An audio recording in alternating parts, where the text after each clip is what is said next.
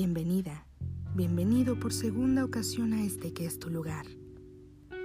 Pasa, ya sabes, siéntate, ponte cómoda, cómodo.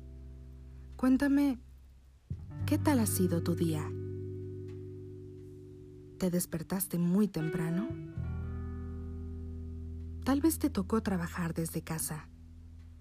Ya sé, parece que esta situación nos resulta mucho más estresante que cuando teníamos una vida normal.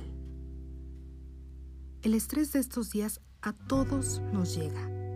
Tantas cosas que pasan por la mente nos generan ansiedad, insomnio y angustia. Sin embargo, ahora quiero pedirte una cosa. Relájate. Quítate los zapatos, disfruta de una taza de té o de café, o por qué no, de una copa de vino, y cierra los ojos.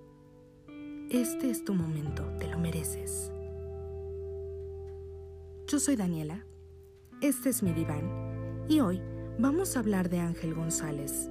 Y haremos una muy breve semblanza del poeta español Premio Príncipe de Asturias de las Letras en 1985 y Premio Reina Sofía de Poesía Iberoamericana en 1966. ¿Me acompañas?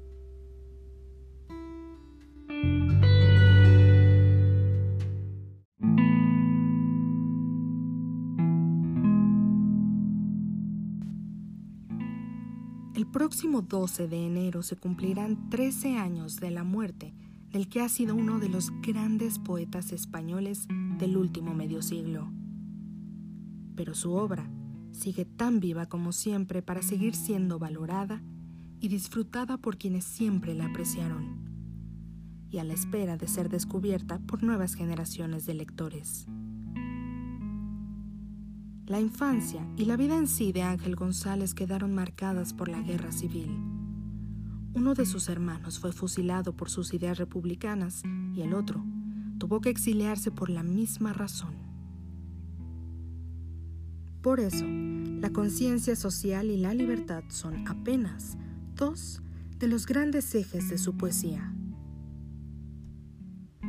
Ángel González también padeció una salud precaria y en 1943 le diagnosticaron tuberculosis, enfermedad de la que se recuperó pero a consecuencia de la cual le quedó una insuficiencia respiratoria crónica. Fue durante el periodo de convalecencia de su enfermedad cuando descubrió tres aficiones, la música, la pintura y la poesía. Y aunque fue la tercera de ellas la que acabó despertando su vocación artística, nunca, nunca dejaría de cultivar las otras dos. La obra de cualquier gran artista no puede resumirse ni clasificarse con etiquetas, y la de Ángel González no es una excepción. Pese a ello, quienes aman su obra y la han estudiado afirman que la pasión amorosa, el paso del tiempo y la conciencia social y la libertad son los grandes temas en torno a los que gira su poesía. Ahora te invito a escuchar Me Basta Así de Ángel González.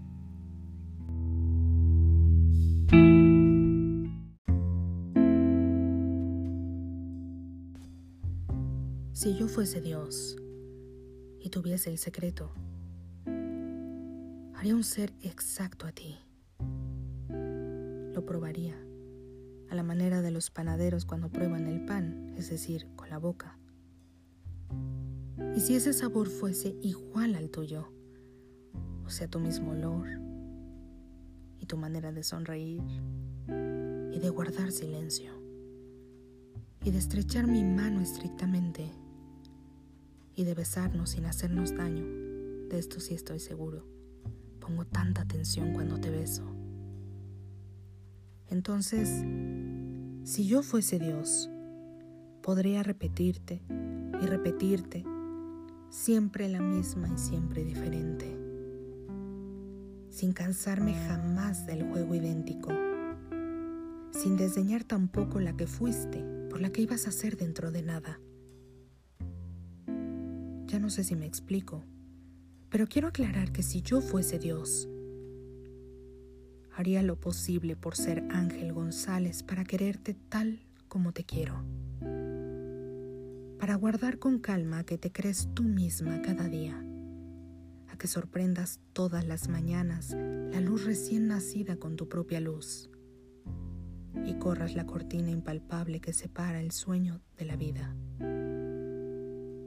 Resucitándome con tu palabra, Lázaro alegre, yo mojado todavía de sombras y pereza, sorprendido y absorto en la contemplación de todo aquello que, en unión de mí mismo, recuperas y salvas, mueves, dejas abandonado cuando luego callas.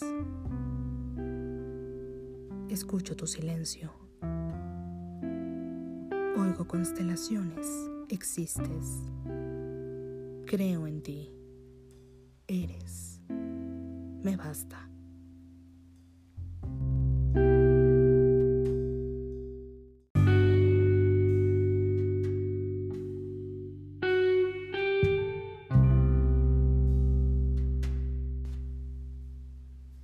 Gracias por acompañarme en el segundo episodio de Daniela en el diván.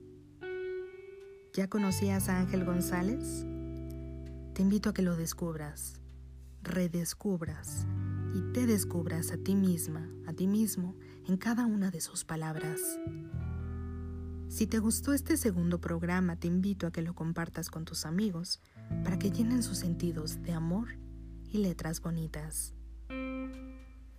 También puedes escribirme lo que dice tu corazón. Sígueme en Instagram como arroba Daniela en el diván y cuéntame qué te gustaría escuchar. ¿Tienes una historia? Cuéntamela y déjame ser tu confidente.